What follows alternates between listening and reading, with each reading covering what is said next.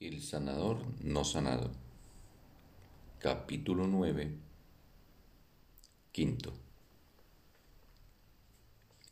El plan de perdón del ego se utiliza mucho más que el de Dios. Esto se debe a que lo ponen en práctica sanadores que no han sanado y pertenece por lo tanto al ámbito del ego. Consideremos ahora con más detenimiento al sanador no sanado. Por definición, está tratando de dar lo que no ha recibido. Si un sanador no sanado es un teólogo, por ejemplo, puede que parta de la premisa, soy un miserable pecador, y eso es lo que eres tú también. Si es un psicoterapeuta, es más probable que parta de la creencia igualmente absurda de que el ataque es real tanto para él como para su paciente, aunque eso es algo que a ninguno de los dos debiera importar. He dicho repetidamente que las creencias del ego no se pueden compartir, y esa es la razón de que sean irreales. ¿Cómo puede ser entonces que ponerlas al descubierto las haga cobrar realidad? Todo sanador que busca la verdad en fantasías aún no ha sanado, pues no sabe dónde buscarla y por lo tanto no dispone de la solución al problema de cómo sanar. La única ventaja de traer las pesadillas a la conciencia es poder mostrar que no son reales y que su contenido no significa nada. El sanador no sanado no puede hacer eso porque no lo cree. Todos los sanadores no sanados siguen de una u otra forma el plan de perdón del ego. Si son teólogos, probablemente se consideran a sí mismos. Repito, si son teólogos, probablemente se condenan a sí mismos, enseñan a condenar y propugnan una solución temible. Al proyectar la condenación sobre Dios, hacen que éste parezca vengativo y temen su justo castigo.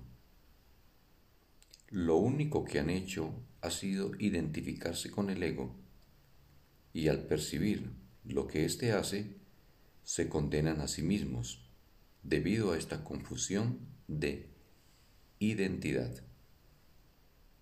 Es comprensible que muchos se hayan rebelado contra este concepto, pero rebelarse contra él indica que aún siguen creyendo en él.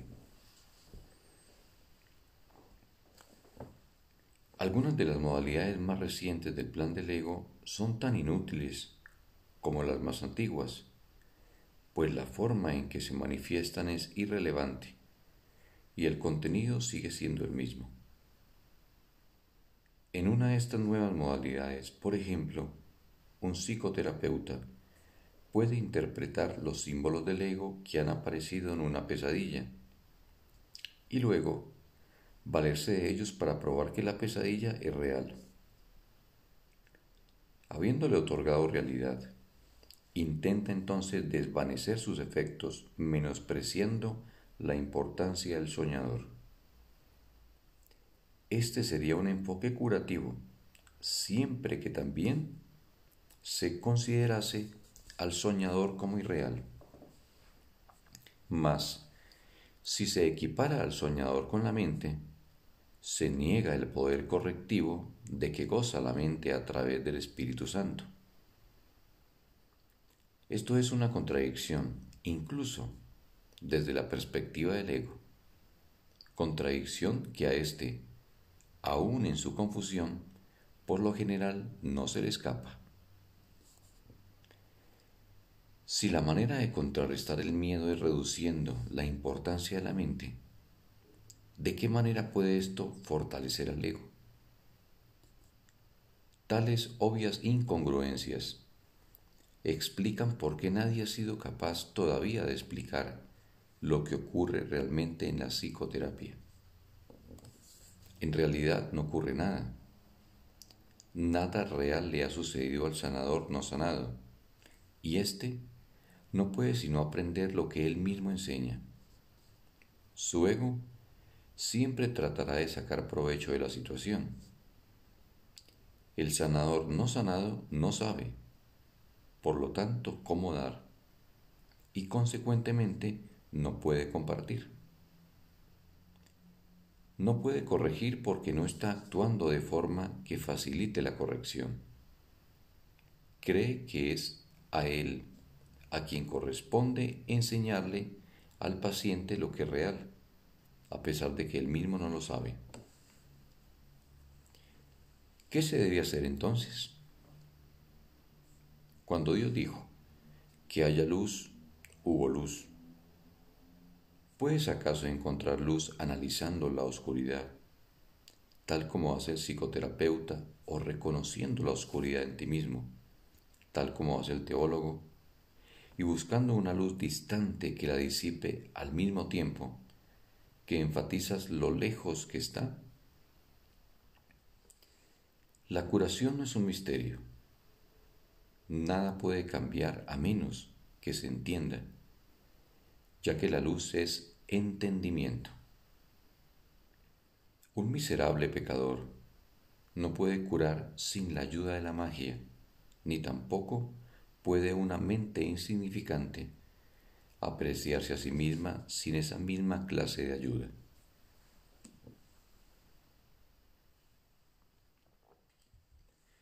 Ambas formas de enfoque del ego te llevarán forzosamente a un callejón sin salida la típica situación imposible a la que el ego siempre conduce. Tal vez sea una ayuda para alguien el que se le indique hacia dónde se está encaminando, pero de poco le sirve si no se le ayuda además a cambiar de rumbo. El sanador no sanado no puede hacer eso por él, puesto que no lo puede hacer para sí mismo. La única aportación significativa que el sanador puede hacer es presentarle un ejemplo de alguien a quien se le cambió de rumbo y que ya no cree en pesadillas de ninguna clase. La luz en su mente, por lo tanto, responderá al que pregunta, que tiene que decidir con Dios, que sí hay luz porque la ve. Y mediante este reconocimiento, el sanador sabe que la luz está ahí. Así es como la percepción finalmente se transforma en conocimiento. El obrador de milagros comienza percibiendo luz y transforma su percepción en certeza al extender continuamente la luz y al aceptar el reconocimiento que ésta le ofrece. Los efectos de la luz le confirman que ésta está ahí.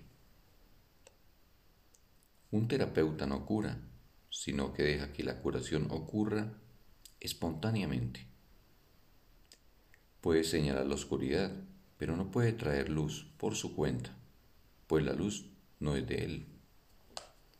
No obstante, al ser para él, tiene que ser también para su paciente. El Espíritu Santo es el único terapeuta. Él hace que la, curación sea evidente en cualquier situación en la que Él es el guía.